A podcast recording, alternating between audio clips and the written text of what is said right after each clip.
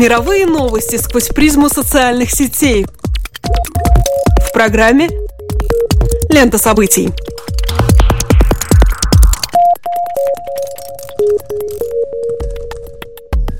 Добрый день, дорогие друзья! Вы слушаете Латвийское радио 4, и меня зовут Алексей Гусев. А меня Роман Шмелев, и это еженедельный дайджест онлайн новостей «Лента событий». Здесь мы даем свои субъективные суждения о происходящем и обсуждаемом в интернете. Социальные сети, Facebook, Twitter – все самое интересное и актуальное в течение следующих 15 минут. Ведущий тег в Твиттере на данный момент – это Black Friday или Черная Пятница. Ведь вчера прошел день самых больших распродаж, по крайней мере, на Западе.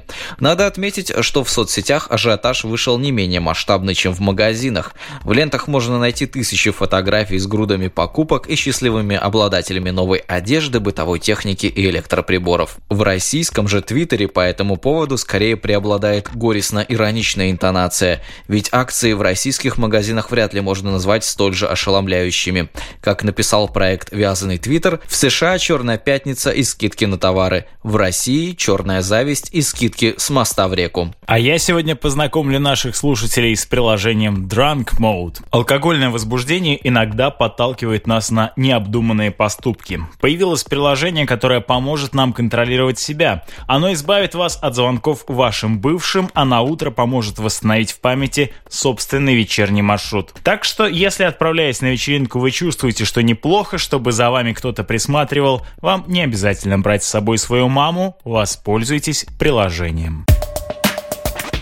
Дискуссия недели. В одном из предыдущих выпусков ленты событий мы упоминали о скандале вокруг журналиста российской радиостанции «Эхо Москвы» Александра Плющева. Ситуация вокруг Плющева привела к созыву Совета директоров, на котором должно было обсуждаться уже не поведение отдельного журналиста, а вопрос о главном редакторе, политике самой редакции и формате вещания. Алексей Венедиктов все-таки остался в своем прежнем качестве, а результатом переговоров стал некий компромисс, одним из условий которого стала разработка правил, регулирующих поведение журналистов радиостанции в социальных сетях, о чем заявила помощница главреда Олеся Рябцева. В своем блоге Рябцева обосновала необходимость создания свода правил следующим образом, цитирую, «Этот регламент поможет найти компромисс между сторонами, обезопасить журналистов холдинга, а также определить рамки дозволенного». Конец цитаты. Интернет-общественность не осталась пассивной. Приведу комментарий один из многих. В редакции «Эхо Москвы» предотвратили теракт. Смертник взорвался у рамок дозволенного, пишет в своем твиттере журналист издания «Русской планеты» Павел Никулин. Кроме того, возмущение вызвало прозвучавшая в заявлении Рябцевой фраза о том, что кодекс поведения журналистов в интернете будто бы распространится впоследствии на всех журналистов. В вопросе появления журналистского регламента я вижу несколько аспектов. Можно рассматривать эти действия в контексте давления на оппозиционные медиа, а можно рассуждать о профессиональной этике. Может ли журналист, профессия которого обязывает стремиться к объективности, высказывать свое личное мнение в публичном пространстве, коим являются социальные сети? Что касается второго вопроса, то я сошлюсь на довольно очевидную установку для работников американского телеканала NBC, которую могу применить и для самого себя. Цитирую. «Руководствуйтесь здравым смыслом и не пишите в Твиттер то, что не готовы сказать в эфире. Конец цитаты. В интервью, опубликованном вчера на портале «Медуза», Венедиктов заявляет, что, цитирую, «слово «регламент» вообще неправильное. Я пошел по пути создания группы из журналистов, которые сами выработают поправки в устав редакции. Но их решение добровольное, они могут их и не принять. Конец цитаты. Согласитесь, довольно уклончивое заявление. На пресс-конференции по окончанию собрания директоров Венедиктов довольно ясно дал понять, что не склонен рассматривать конфликт в этических категориях. Обсуждается вопрос управления. Скандал, связанный с эхом, проходил на фоне значительных преобразований, которые происходили в российских СМИ этой осенью. Свою должность главного редактора одного из крупнейших информационных порталов России «Слон.ру» внезапно покинул Андрей Горянов. Сменился главный редактор «Коммерсанта» Михаил Михайлин. CNN заявила о решении прекратить свое вещание в России, а вчера стало известно об увольнении главного редактора издания «Русская планета» по решению владельца с целью дальнейшего изменения редакционной политики. В этих условиях Венедиктову необходимо было отстоять свое право на руководство «Эхом Москвы» Москвы, он просто не мог оставить без внимания факт принятия административного решения об увольнении одного из его сотрудников в обход его самого. Это свидетельствовало бы о его недееспособности в качестве руководителя медиа. Обсуждаемый регламент, как мне кажется, вынужденная мера. Реакция на очередное предупреждение не расслабляться. Стоит отметить, что упомянутая выше сотрудница «Эхо» Олеся Рябцева сама заявляла, что уже имеет опыт работы над ограничивающим законом. Речь идет о законе о блогерах. Фактически он приравнял интернет-авторов с аудиторией более чем в 3000 человек к средствам массовой информации. Закон логично вписался в законодательную практику Российской Государственной Думы последних лет, то есть ввел ряд ограничений и сузил поле свободного распространения информации. Интернет-специалист Игорь Белкин в своем комментарии той же «Медузе» еще более категоричен и называет закон о блогерах, цитирую, не иначе как позорным. Имея в виду этот факт, обещание, что устав, который пишет Олеся Рябцева для журналистов «Эхо», может стать обязательным для всех, звучит особенно зловеще. Тут уместна еще одна цитата Белкина. «По сути, ради спасения двух рабочих мест сейчас заваривается очень грязная история, благодаря которой в перспективе выкинуть с работы можно будет вообще любого журналиста, сославшись на Филькину грамоту, писанную одной секретаршей с ее друзьями с высшего одобрения Лесина и прочих депутатов-активистов. Конец цитаты. Во многих западных странах вопрос журналистской этики важен, но он никак не регламентируется извне. Существует некий кредит доверия и репутация, которая зарабатывается как среди коллег, так и аудитории. И при серьезных этических нарушениях эта репутация также несет потери. Думается, что такой внутрицеховой инструмент куда эффективнее и справедливей запретительных мер и надзорных комитетов. Скандал недели.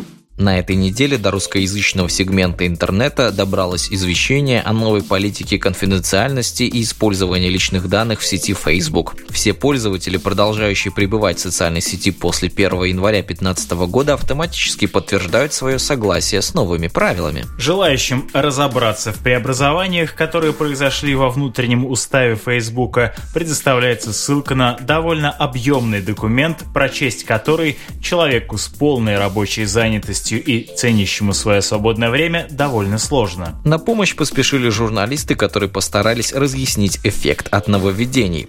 Исходя из интерпретации новостного портала Лента.ру, социальная сеть впредь оставляет за собой право разглашать личные данные пользователей третьим лицам по своему усмотрению и без предоставления каких-либо объяснений. Но в действительности дело обстоит не совсем так, и принципиально ничего не изменилось. Подробное объяснение того, как будет действовать новые правила, любой желающий может найти на портале Medusa.io. Facebook является коммерческим предприятием, которое получает прибыль за счет рекламы. Ни для кого и раньше не было секретом, что сеть анализирует, собирает и использует нашу личную информацию с целью продвижения того или иного продукта среди определенной целевой аудитории. О том, как это работает, мы уже говорили в наших предыдущих выпусках. Однако новость с портала Лента.ру получила широкую огласку и взбудоражила общественность. Пользователи начали размещать на своих страницах их и распространять сообщение, которое, по их мнению, должно уберечь от вторжения корпорации в частную сферу. Так называемое уведомление приватности ссылается на Бернскую конвенцию о защите авторских прав. Как свидетельствует формулировка сообщения, каждый, кто скопирует его текст и разместит на своей странице, окажется под защитой упомянутой конвенции. На волне вирусного распространения охранительного текста на уведомление приватности появилось и множество пародий. Помнится, как несколько лет назад таким же образом распространялись так называемые письма счастья, популярные в среде школьников младших классов.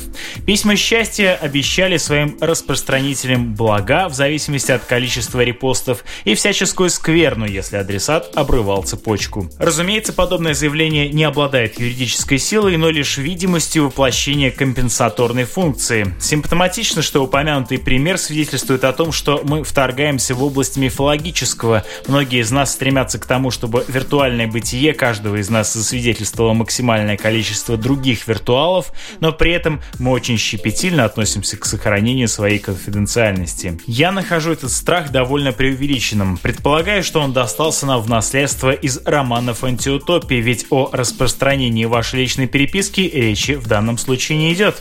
Перенося уже упомянутый выше принцип журналистов NBC на повседневную практику каждого из нас, замечу, не доверяйте интернету того, о чем не могли бы сказать, например, на улице или в баре. Безусловно, обращение к социальной сети, которая сейчас усердно размещает на своих страницах пользователи и отсылки на Бернскую конвенцию, имеют скорее терапевтический характер. Вряд ли факт публикации чего-либо на нашей личной страничке хоть как-то повлияет на политику Фейсбука. Интересно, что у любого пользователя есть возможность загрузить себе на жесткий диск всю информацию, которую компания хранит о нем. Для этого достаточно лишь своевременно вспомнить свой пароль. Узнав об этой возможности, я загрузил собственное досье. На самом деле чтение его является проблематичной задачей, информация никак не упорядочена, даже личная переписка представлена одним гигантским информационным кирпичом, а сообщения в нем размещены даже не в хронологическом порядке. Социальная сеть также бережно хранит и мой список публичных действий. Например, в архиве есть пометка, что я поделился записью, которая рассказала о способе запретить Фейсбуку прятать сообщения от некоторых друзей. Иными словами, устранить введенную компанией сортировку информации, поступающей в текущую ленту. Это сообщение, которое косвенно компрометирует политику компании, совершенно спокойно соседствует с моими перепостами по другим темам. Это все наводит на мысль о том, что вычислить наши персональные данные, предпочтения, привычки, вкусы и политические взгляды, если это понадобится, не должно составить никакого труда. Но горькая правда заключается в том, что наши личные данные никому не нужны. Да, они используются для того, чтобы показать нам контекстную рекламу, но эта система успешно работает и в режиме анонимности. А вот личными и заинтересованными читателями нашего тернистого пути в соцсети, скорее всего, станем только мы сами. И вряд ли кто-то еще заинтересуется и сможет раздобыть весь этот грандиозный массив информации. По-моему, словосочетание «одиночество в сети» еще никогда так точно не описывало актуальную ситуацию, как во время бушующего сейчас скандала личных данных. Недоразумение недели. «Быть можно дельным человеком и думать о красе ногтей», — говорил классик. Блогер Дюран пошел от противного и сочинил пародийную новость, где рассказывается о двух норвежских ученых, предсказывающих скорый конец света. Согласно скандинаво-германской мифологии, конец света или Рагнарёк наступит, когда из потустороннего мира в наш приплывет корабль, сделанный полностью из ногтей мертвецов. Вымышленные ученые обращают внимание на тот факт, что в последние годы женщины стали наращивать свои ногти куда как в больших масштабах, что фатально ускоряет, цитата, «сдачу в эксплуатацию рокового судна». Таким образом, стремление к прекрасному приведет человечество на край гибели значительно быстрее, чем нам хотелось бы. Подсчеты псевдоученых оставляют нам всего 4 года до начала апокалипсиса, если, конечно, прекрасная половина не перестанет искусственным образом увеличивать длину своих ногтей.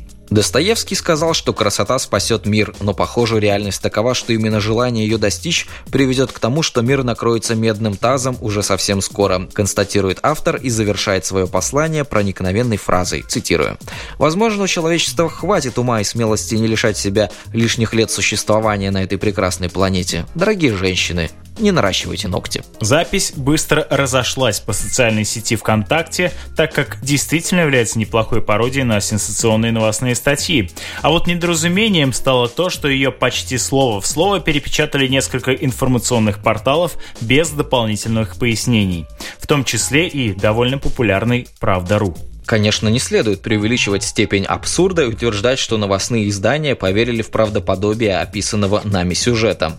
Но даже упоминание персонажей ученых, являющихся плодом художественного вымысла, как настоящих и существующих людей, уже заставляет задуматься о том, в какой мере эти издания проверяют публикуемую у них информацию. И смотря на описанный случай, напрашивается однозначный ответ, что ни в какой. Ранее мы обсуждали вопрос журналистской этики, затрагивая серьезные нюансы и размышляя о недостижимости совершенной объективности. Здесь же мы сталкиваемся с ситуацией, когда люди, называющие себя журналистами, не очень-то собираются считаться с какими бы то ни было профессиональными или этическими установками и стандартами. Нетрудно поставить мысленный эксперимент, при котором подобные порталы перепечатывают более правдоподобную, но не менее ложную информацию. В погоне за сенсацией и просмотрами, как видно, вопрос перепроверки источников отходит на второй план. С другой стороны, написанное в СМИ всегда обладает неким кредитом доверия. Если что-то попадает в наше поле внимания, то оно уже, скорее всего, воспринимается хотя бы как возможная версия реальности. Из таких лоскутов возможного складывается общее одеяло картины мира, которым обладает каждый из нас. Нельзя досконально проверить каждый воспринимаемый нами факт. И это неизбежно наводит нас на мысль об условности и проблематичности наших представлений о мире.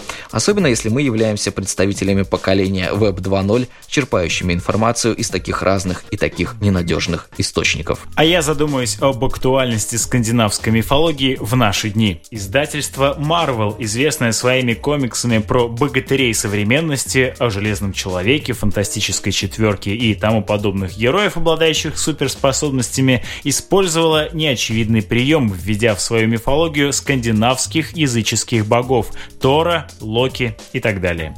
С первого взгляда воскрешение религиозных рудиментов кажется абсурдным, но кассовые сборы фильмов с их участием свидетельствуют об обратном. Парадоксально, но факт, герой техногенного мира Железный Человек даже чувствует себя совершенно подавленным, ущербным по сравнению с архаическими сверхлюдьми. Забавно, что эсхатологические мифы не изменились на протяжении веков и продолжают действовать на сознание наравне с современными мифами о поглощении нашего мира черной дырой, порожденными читателями искрометных книг Стивена Хокинга.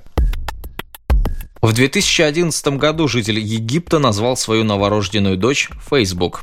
Как молодой отец объяснил позже, это решение – своеобразное выражение признательности популярной социальной сети за помощь при распространении информации во время арабской весны. Подписывайтесь на наше сообщество в Фейсбуке и следите за обновлениями на сайте Латвийского радио 4 lr4.lv. С вами были Алексей Гусев и Роман Шмелев. До новых встреч по ту сторону сетевого кабеля.